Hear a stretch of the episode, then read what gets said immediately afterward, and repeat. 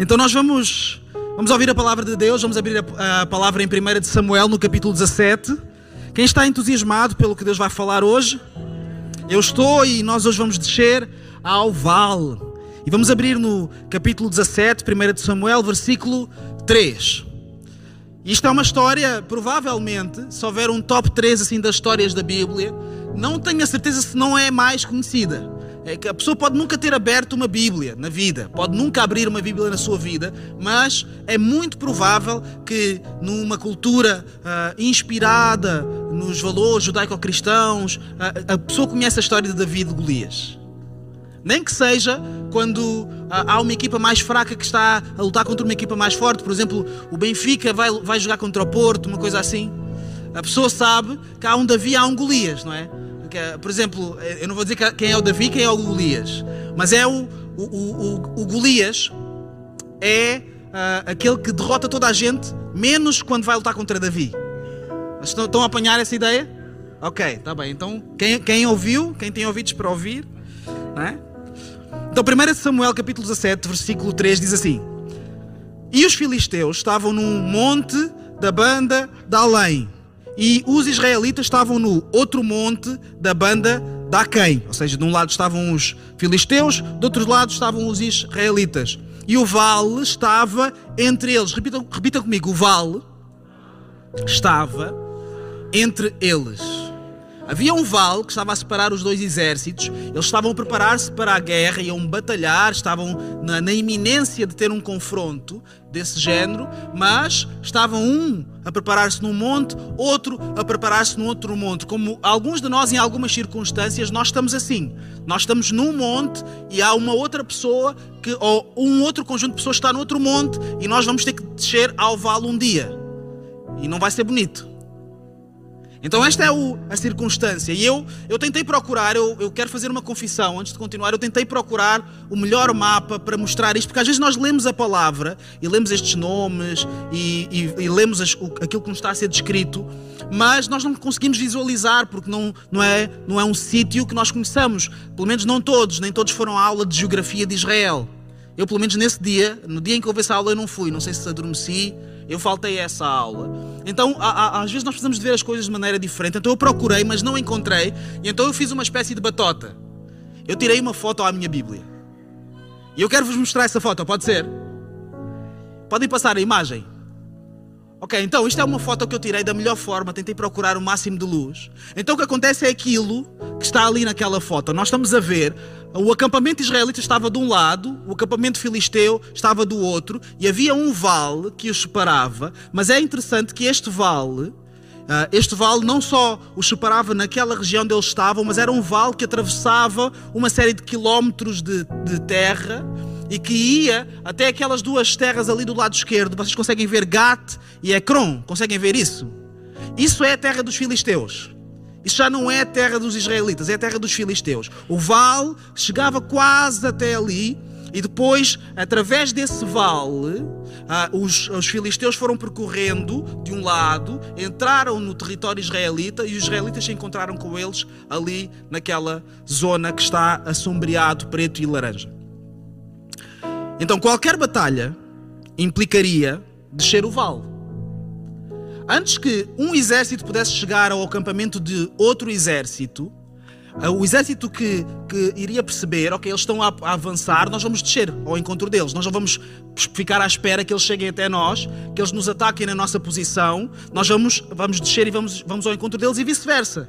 Se os filisteus quisessem atacar os israelitas, eles iriam perceber e iam descer ao vale. E se os israelitas queriam, quisessem uh, uh, atacar os filisteus, a mesma coisa. Então qualquer batalha iria implicar uma descida até ao vale. Era no vale que tudo iria acontecer. Mas vejam o versículo 4. Então saiu do arraial dos filisteus um homem guerreiro, cujo nome era Golias, de Gate, que tinha de altura seis côvados e um palmo, que, como todos foram à aula de côvados e palmos, quer dizer 2,90 metros e para os outros que não que faltaram a essa aula. Tinha quase 3 metros o homem, e não só tinha quase 3 metros, mas era um homem guerreiro, uma pessoa de guerra, habituado a estas coisas, habituado a estas lides, uma pessoa assim como eu, boa assim fisicamente.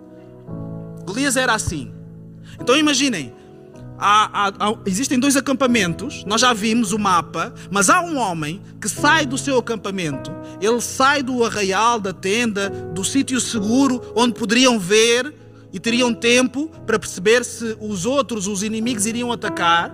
Ele sai do arraial, ele tem estes 3 metros e meio apenas, ele sai com os seus 3 metros apenas, sozinho, com o seu uh, homem de armas, e vai lá desafiar o exército de Israel. Este leva-me ao primeiro ponto. Golias desceu ao vale. Ele não ficou no sítio mais fácil, não ficou no arraial, ele desceu ao vale. Ele saiu do, do exército, da proteção dos outros uh, militares, dos outros homens de guerra, e ele desceu ao vale. E não só ele desceu ao, ao vale, como ele desafiou os israelitas, no versículo 8 nós conseguimos ler, e parou e clamou às companhias de Israel e disse-lhes: Para que saireis a ordenar a batalha? Não sou eu filisteu, e vós, servos de Saul, Saul era o rei de Israel, escolhei dentre vós um homem que deixa a mim. Se ele puder pelejar comigo e me ferir, seremos vossos servos. Porém, se eu o vencer e o ferir, então sereis nossos servos e nos servireis. Disse mais o filisteu, Golias: Hoje desafio as companhias de Israel, dizendo: Dai-me um homem para que ambos pelejemos. Ou seja, o que Golias está a dizer é muito claro: eu quero um mano a mano. Eu não sou um só, só preciso de um. Eu, eu, eu, estou aqui para lutar. Eu estou aqui pronto para ser desafiado. Vocês escolham o, o vosso melhor. Escolham o que vocês quiserem. Se eu perder, nós perdemos a guerra. Nós perdemos a batalha, vamos vos servir. Mas notem que até Golias fez as contas. Golias pode nos parecer um, um homem de guerra inabalável, super corajoso, mas se nós virmos com atenção, até ele fez as contas ao risco. Porque o que é que acham que é mais arriscado? Um homem de 3 metros enfrentar um outro homem comum qualquer? Ou um homem de 3 metros simplesmente se meter ali a dizer: Eu vou lutar contra todos vocês. Vou lutar contra todos vocês e vou matar cada um de cada vez. Isso não é, não é demasiado risco, até para um homem guerreiro de 3 metros.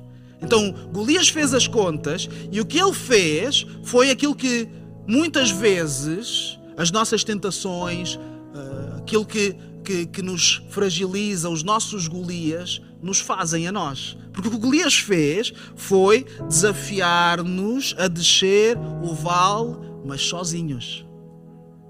Vem ter comigo, vem me enfrentar, vem provar a tua força para comigo, mas vem, sozinho, vens no mano a mano. Porquê? Porque até Golias sabia que ele só conseguiria lutar contra X número de pessoas ao mesmo tempo. Todos nós temos um limite. Até Golias tem o seu. Mas ele sabia que contra um ele tinha uma vantagem. E sabem, os nossos Golias, os teus Golias, eles vão te convidar a tu desceres ao vale, mas sozinho. Vão te isolar e vão dizer: Ah, vem cá, desta vez tu vais aguentar.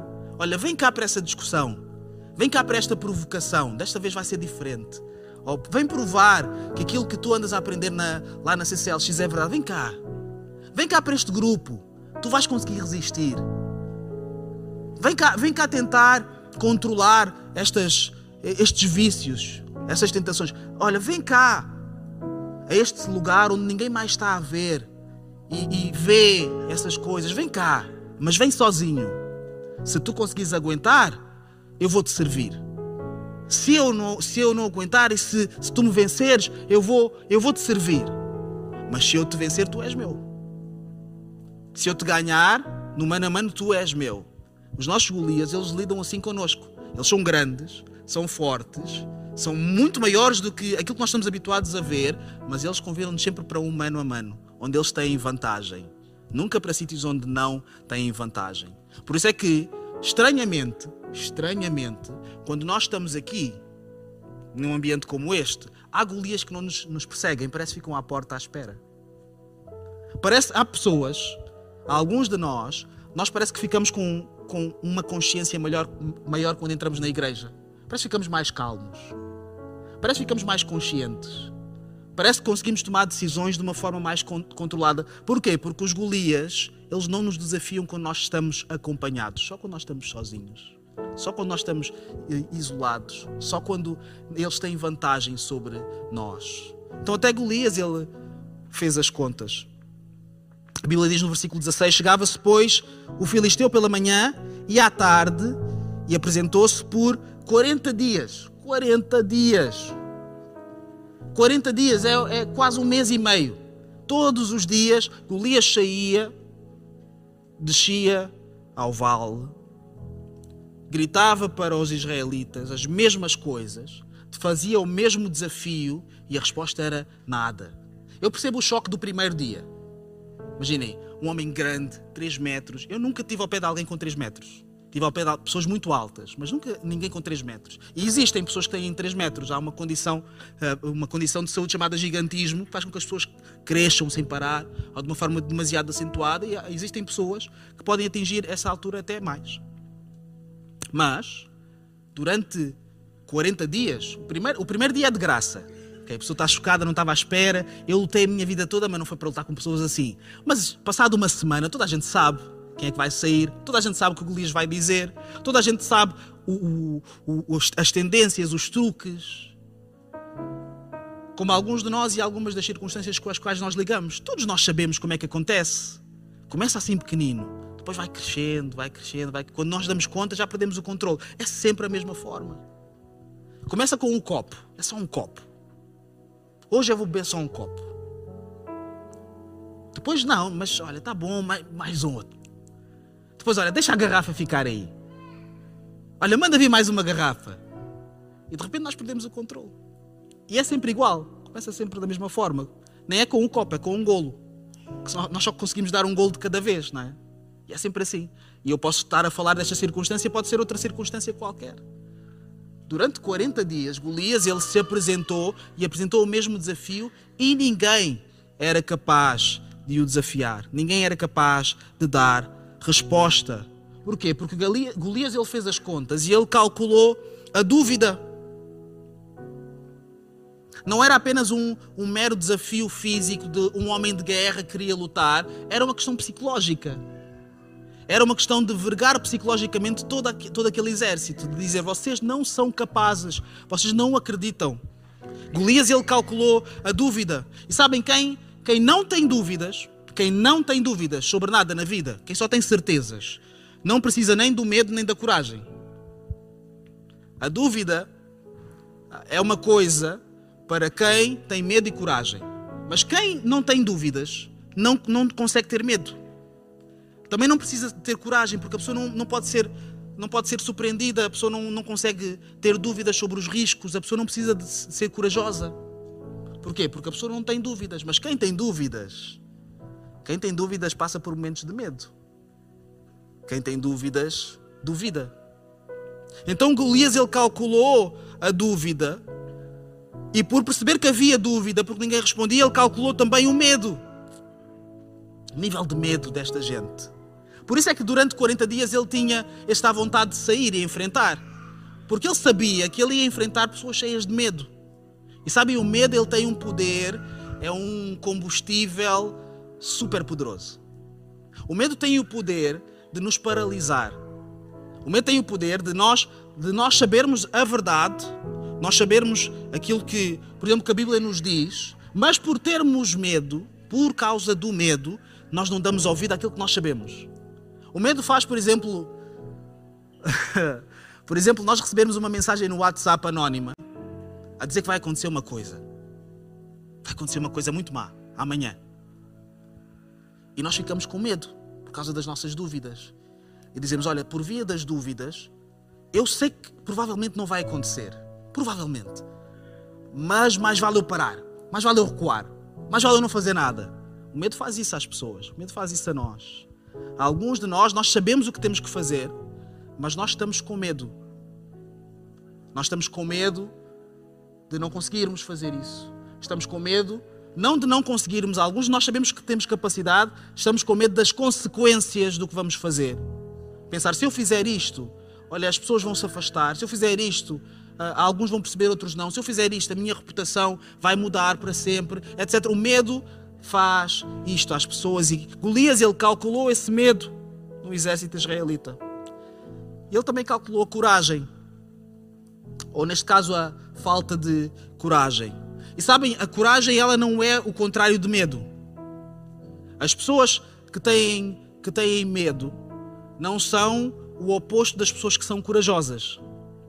A diferença entre pessoas que têm medo e pessoas corajosas não é a ausência de medo. É que as pessoas corajosas são capazes de triunfar sobre o medo.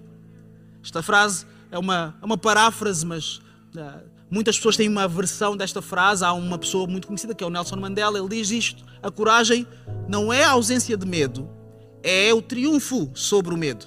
É dizer, se eu tenho os meus medos, eu tenho as minhas dúvidas, eu não sei tudo, eu não controlo o dia da manhã, eu também tenho as minhas ansiedades, eu também tenho medo de perder coisas, mas eu não vou viver em função disso, eu vou triunfar sobre estas coisas, eu vou encher de coragem, com a ajuda de Deus eu vou ser corajoso e vou viver não em função dos medos, mas em função da certeza, da garantia que Ele me dá que Ele estará comigo todos os dias. Então é o triunfo sobre o medo que nos torna corajosos, não a ausência de medo.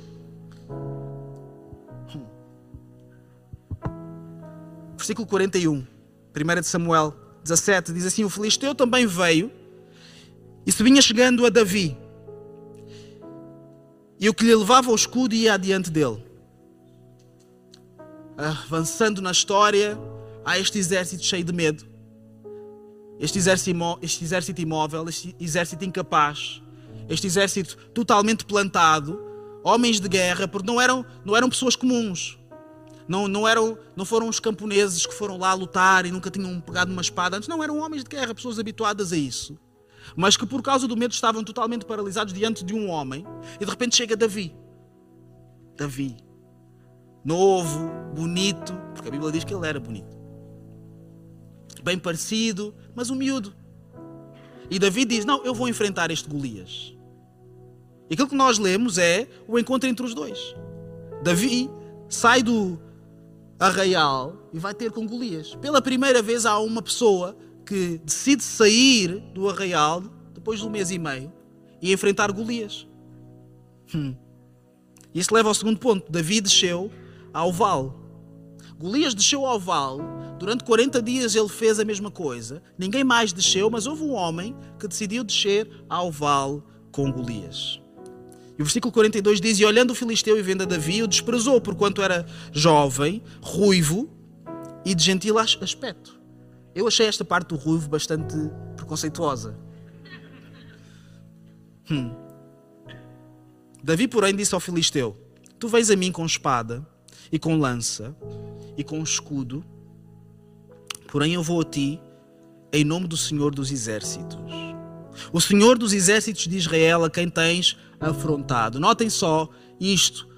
Ele fala de, daquilo que Golias tem para lutar. Ele diz: Tu tens uma espada, tu tens um escudo, tu tens esta, esse aparato todo. E, e, Davi, quando fala de si mesmo, ele não fala daquilo que ele tem, mas ele tinha, ele tinha armas também. Ele tinha umas pedras e uma funda. Isso faz muita moça. Eu não sei se, se vocês já viram alguém atirar bem uma coisa. Faz moça, é uma arma. Mas ele não se importa muito com as armas que ele tem, porque eh, para Golias era um versus um, um contra um, era um mano a mano, mas para Davi era um contra Deus. Era quase como se Davi não estivesse ali a representar-se a si mesmo, ele não está a pensar em si mesmo, não está a pensar na sua, na sua própria vida, ele está a dizer: Esta pessoa, ela não está a lutar contra mim, esta pessoa não me está a enfrentar a mim, esta pessoa está a enfrentar o Senhor dos Exércitos. Meu amigo, esta luta não é contra mim. Não te preocupes comigo, preocupa-te com o Deus que tu estás a enfrentar. Eu gostaria que alguns de nós, nós nos lembrássemos disso e nós olhássemos para os nossos Golias e pudéssemos dizer a mesma coisa também. Olha, tu não te preocupes comigo, eu vou ficar bem porque o Senhor dos Exércitos é comigo. Pode demorar, eu posso ficar todo amassado, mas o Senhor dos Exércitos ele vai me, fazer, vai me sustentar até ao final eu posso aguentar-me só sobrar 1%. Não tem, não tem problema. Mas tu vais ter que te ver com Deus. Que tu estás a afrontar. Porque nós somos filhos de Deus. E quando alguém toca nos filhos de Deus, toca em alguma coisa que lhe é preciosa. E alguns de nós, nós precisamos de olhar para o Golias e dizer isso, para o nosso Golias. Tu vens a mim com essas seduções, com essa, essas atrações, com estas dificuldades, com saberes muito bem os meus pontos fracos. Mas eu venho a ti em nome do Senhor dos Exércitos. Se Deus é por nós, quem será contra nós? Versículo 51, há um encontro, eles, a Bíblia diz que, que antes que Golias pudesse aproximar ainda mais, que Davi ele sai com urgência a correr, ele corre e durante esta corrida ele acerta em Golias com a, as pedras e a funda. Eu avisei, faz moça. E acertou-lhe na testa e ele cai. E o versículo 51 diz: pelo que correu Davi e pôs-se em pé sobre o filisteu e tomou a sua espada, a espada do filisteu, porque ele não tinha espada, e tirou-a da bainha e o matou e lhe cortou com ela a cabeça. Vendo então os filisteus que o seu campeão era, era morto, fugiram. Porque quando nós, quando nós conseguimos enfrentar aquilo que, que, que, nos, que nos produz medo, e quando nós conseguimos triunfar sobre o medo, resistir ao medo, o que acontece é isso. Quando nós conseguimos resistir ao diabo, o que é que a Bíblia diz? Ele fugirá de vós. Então, quando eles veem que, que já não há mais Golias, eles fogem. Mas vejam o que diz o versículo 52. Então os homens de Israel e Judá se levantaram e jubilaram e seguiram os filisteus até chegar ao vale e até às portas de Ecrom, e caíram os feridos dos filisteus pelo caminho, de Saraim até Gat e até Ecrom. Ou seja, Golias desceu o vale, Davi desceu o vale, mas agora os israelitas desceram ao vale também. Vejam, vejam o mapa, novamente. O grande mapa da minha Bíblia que eu tenho lá em casa. Eles estavam ali no acampamento, certo? O que nós lemos é que os israelitas perseguiram os filisteus pelo vale até Gate e até Ecrom, certo? É o que está escrito nas vossas Bíblias. Isso são cerca de 20 quilómetros a perseguir gente. Eu não sei se já andaram 20 quilómetros, já andaram 5 quilómetros, não sei. É alguma distância. Imaginem essa distância com armas, com a, o, a adrenalina, com uh, não ser uma estrada preparada para corrida, mas é um, é um, é, são montes, é um vale, é uma terra, etc. Há coisas. Mas o povo, o povo não, o exército israelita, perseguiu os filisteus, de repente saíram dali dos acampamentos e foram parar até Ecrón e ainda voltaram. 20 quilómetros a perseguir. Não só desceram ao vale naquele lugar ali, naquelas, naquelas manchas ali, eles foram até Ecrón, foram até ao, terra estrangeira Estavam motivadíssimos. Por que eles fizeram isso? Porque eles passaram de espectadores da sua própria cobardia, 40 dias de cobardia, a espectadores da coragem de Davi. Só que eles não ficaram indiferentes. E notem isto: uma coisa é nós sermos, não sermos corajosos, é nós darmos lugar ao medo e, e nós sabermos que por causa do medo há coisas que nós devíamos ter feito e não fazemos, e que já vamos tarde, e de repente vemos a alguém que nos mostra o que é que é coragem. Isso é uma coisa. Porque nós podemos voltar para casa e dizer assim: olhem, durante 40 dias houve um homem pá, enorme que andava a desafiar e chegou lá um miúdo ruivo, deu cabo dele. Pá, espetáculo. E nós vamos lá para casa, mas nós não, não fazemos nada. Nós não nos sujamos com, com as lides da guerra. Nós não metemos a mão na massa. A nossa, a nossa roupa não vem manchada com sangue de ninguém. Nós saímos ilesos da, da, vergonha da nossa cobardia, mas também não arriscamos nada. Porquê? Porque quem arriscou foi Davi, ele é que fez o trabalho. Isso é uma coisa. Mas quando nós não ficamos indiferentes, o que acontece é o que aconteceu aos israelitas. Fizeram da coragem de Davi a sua própria coragem. Porque não foi Davi sozinho que foi lá perseguir os filisteus, foi o exército que perseguiu os filisteus. Davi matou Golias, Davi derrotou o seu Golias, mas o exército derrotou os outros Golias. E imaginem alguém ser parte do exército e pensar assim: durante 40 dias eu podia ter sido uma das pessoas, eu podia ter sido o homem que saiu e que enfrentou Golias. E que teve mais fé do que medo e enfrentou Golias. Eu podia ter sido essa pessoa, mas hoje, ainda que tarde, ainda que tenham passado estes 40 dias para a minha vergonha, eu não vou ser mais essa pessoa. Eu vou descer ao vale e eu vou perseguir toda a gente que eu puder. Eu vou fazer aquilo que eu não fiz ontem eu vou fazer daqui para a frente. Eu vou percorrer os quilómetros que forem necessários, não para provar o passado, mas para provar o presente. Há pessoas que estão a tentar dar resposta ao, ao passado, a falhas do passado, às cobardias do passado, e que ainda estão nesta luta, de tentar provar que já não são as mesmas pessoas do passado. Deixa-me te convidar a tu olhares para o presente. E a tu provares, não o passado, porque isso não, nós não podemos dar respostas ao passado, elas não voltam para o passado, elas servem para agora, talvez para amanhã também. E o que estes homens fizeram foi isto. Eles fizeram da coragem de Davi a sua própria coragem. Eles percorreram o vale não como vencedores, mas como mais do que vencedores. Por lá tem uma coisa. A luta foi entre Davi e Golias, certo? A luta foi entre Davi e Golias. Mas a batalha não tinha, não tinha começado. Os outros homens não eram como Golias, provavelmente não tinham todos 3 metros, mas tinham espadas. Mas eram homens de guerra também. Era um, era um exército.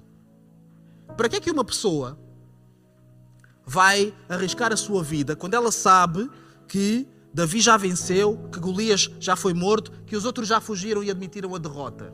Porque a pessoa está tão certa que é vencedora que a pessoa se comporta não, não tendo já vencido, mas como se já tivesse vencido. Como mais do que vencedor. Pensar assim, nós ainda não lutamos, nós ainda não, não houve batalha nenhuma, mas nós já ganhamos. E por isso eu posso percorrer esta gente toda. E, e, e, notem que quando nós lemos a palavra, nós podemos ter esta tendência de olhar para as coisas e tentar arrumá-las muito preto no branco. A dizer, os israelitas foram todos, eles perseguiram todos os filisteus e voltaram todos para casa. Quem é que nos garante isso? Quem é que garante que voltaram todos para casa? Que era uma guerra, as pessoas vão se defender. Se calhar alguns não voltaram para casa. E o último ato de coragem que eles tiveram foi esse: de dizer, olha, o mínimo que eu vou fazer é descer o vale. Eu vi Davi descer ao vale e enfrentar Golias e derrotar Golias. Eu vou, eu vou descer ao meu vale também. Eu vou fazer a minha parte. Se calhar não voltaram para casa morreram. Como mais que vencedores, mas morreram. Coragem tardia ainda é coragem. Pode ser tardia, mas ainda é coragem. Ou então coragem depois da cobardia ainda é coragem. Ainda é alguma coisa. Ainda vale. Pode ser tarde, mas ainda vale. Todos aqueles homens que desceram ao vale eles passaram pelo, pelo corpo descabeçado de Golias. E esse era um lembrete daquilo que eles, não que eles não tinham feito. Mas eles depois foram e terminaram o trabalho. E todos nós, quando olhamos para esta história de Davi e de Golias, nós fazemos estas comparações. Quem é que eu sou nesta história? E quem é que é mais fácil nós sermos? Quem é que, quem é que não quer ser Davi nessa história? Eu quero ser Davi, eu gostava de ser como Davi, eu gostava mesmo de ser como Davi. Eu gostava de descer aos vales todos e enfrentar os Golias todos sozinho, com umas pedras, e dar cabo deles, os meus Golias. Eu gostava de fazer isso. E é muito mais fácil nós tentarmos passar esta ideia de que tu podes ser um Davi. Tu podes ser um Davi na tua vida e agora tu és o Davi e vais enfrentar as coisas, vais sair daqui da igreja e tudo aquilo que tu representas como Golias na tua vida, tu vais derrubar isso tudo vai ser uma bênção, vai ser incrível. Mas a verdade é que nós não somos bem como, como Davi. Nós não somos todos uma pessoa. Nós não somos todos aquele que, contra as, contra as probabilidades, fez o que os outros não queriam fazer. Aliás, eu ontem falava com, com algumas pessoas, estávamos a, a ter um encontro e estávamos a falar de um fenómeno que acontece social em que, quando, quando num grupo ninguém faz nada perante uma situação de injustiça ou perante a aflição de alguém, sabe o que é, que é mais provável? É ninguém fazer nada. Se ninguém, se toda a gente tiver a olhar para, para alguém, imaginem que acontece uma tragédia aqui no púlpito e ninguém faz nada. O mais provável, a pressão do grupo vai fazer com que seja mais provável não fazerem nada, ninguém tomar uma atitude. Mas se houver um que faça alguma coisa, de repente as probabilidades mudam. De repente toda a gente vai querer fazer alguma coisa também. Mas mais vale fazer alguma coisa por causa da coragem externa de alguém do que não fazer nada por causa da nossa própria cobardia. Então eu gostaria de convidar-nos hoje a nós descermos ao vale. Podemos ficar de pé?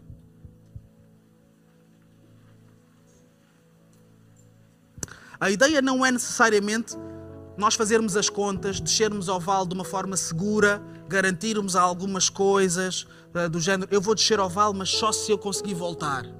Eu vou descer ao vale, mas só se a minha vida melhorar depois de eu descer ao vale. Só se houver uma recompensa. Eu vou descer ao vale, mas só se tiver garantida a vitória. Eu vou descer ao vale, mas só se não sobrar nada de mal para mim ou para os meus. A ideia não é essa. Não foi por isso que aquele exército desceu ao vale, porque eles não precisavam de descer ao vale. Eles não precisavam de perseguir os filisteus. Os israelitas não precisavam de perseguir os filisteus até à terra dos filisteus. Eles não precisavam de arriscar tanto assim. Eles não precisavam de arriscar a própria vida. Provavelmente alguns desceram ao vale e não voltaram. Mas não, a ideia não é nós fazermos contas como Golias fez, é nós descermos ao vale porque vale a pena. E nós hoje vamos descer ao vale da nossa adoração. Porque quando Deus faz coisas, e eu estava a dizer que nós não somos como Davi, nós não somos também como Golias, nós não somos o rei Saul, nem todos temos esta influência. Nós somos mais como, como o exército israelita. O exército israelita, o exército de pessoas preparadíssimas, mas que na hora H falharam. O exército das pessoas que duvidaram. O exército das pessoas que tinham medo o exército das pessoas que precisavam da ajuda de alguém, de um improvável, para que a situação se resolvesse. E sabem, Davi ele representa um tipo de Cristo. Querendo isto dizer o quê? Da mesma maneira que Davi ele enfrentou Golias e ele ganhou a batalha sozinho, Cristo também ganhou a batalha mais importante da nossa vida por nós, sozinho. E sabem o que é que nós estávamos a fazer enquanto ele estava a ganhar essa batalha? Nós não existíamos. Mas se existíssemos, estaríamos distraídos na nossa vida dos nossos próprios pecados, dos nossos próprios, dos nossos próprios desejos e ansiedades e objetivos. Mas o que Cristo fez é, ele desceu até ao vale da morte ele enfrentou a morte de frente. Ele disse: a, morte já não tem mais poder e autoridade, eu reclamo esta autoridade para mim. Ele regressa e ele diz assim: Ok, eu, eu reclamei esta autoridade e eu agora vou usar a autoridade que eu tenho para que todo aquele que creia em mim não pereça, mas tenha a vida eterna. Essa batalha está ganha. O que nós podemos fazer então é o que? Batalhar isto outra vez? Não vale a pena. Já está feito. O que nós podemos fazer é descermos nós ao vale e tentarmos retribuir com alguma coisa. Dizer assim: Eu estou aqui, eu devia ter feito isto antes, mas eu pelo menos estou aqui porque eu sei o que Jesus fez da minha vida. Eu vou louvar a Deus, eu vou descer ao vale da adoração, porque eu sei o que Deus fez por mim, eu sei o que Ele faz por mim. Eu não estou aqui para fazer contas de quantos é que estão aqui, para fazer contas de quem é que está a olhar, para fazer contas se o louvor vai correr bem ou não vai correr bem. Eu não estou aqui para fazer essas contas, eu estou aqui para descer ao vale e eu vou descer ao vale. Então nós vamos cantar uma canção que é uma música nova entre nós e eu quero pedir que levem aqui o púlpito enquanto o grupo louvor se prepara também. E que nesta canção, quando nós cantarmos as palavras que, que nós vamos cantar, que nós possamos fazer isto com este sentimento de descer ao vale, de dizer: Eu sou um daqueles que, ainda que tardiamente, ainda que eu tenha chegado aqui todo distraído, todo à toa, vim aqui porque sim, porque, porque tinha medo de assumir que não queria vir. Mas vim, cheguei aqui assim à toa, eu agora vou, eu vou descer ao vale. E eu vou perseguir o que eu tiver que perseguir. Porque eu agora quero ter uma atitude diferente perante o Senhor. Eu quero retribuir. Eu não quero voltar para casa para contar uma história que eu assisti de longe e nunca, onde eu nunca me envolvi. Eu quero contar uma história onde eu fiz parte. Olha, durante 40 dias eu não estava, eu estava meio a leste. Mas depois chegou um homem que mudou tudo e eu mudei com ele também. Durante 40 dias das nossas vidas nós tivemos meio a leste. 40 dias, 40 anos, não interessa. Mas Cristo chegou até nós, não sei de tantas maneiras diferentes, numa pregação, num amigo, numa amiga, na palavra de alguém, num tropeção qualquer que nós temos uma, um rasgo qualquer sozinhos. Há pessoas que se convertem sozinhas em casa. E a nossa vida mudou. Então nós vamos descer o vale. E vamos continuar a descer o vale até onde for preciso. E para aqueles que estão cansados e está a ser uma fase difícil, e nós estamos cansados de estar a perseguir coisas no vale e andar e de um lado para o outro e pensar quando é que eu vou voltar. Lembra-te, tu não estás a descer ao vale por uma razão qualquer.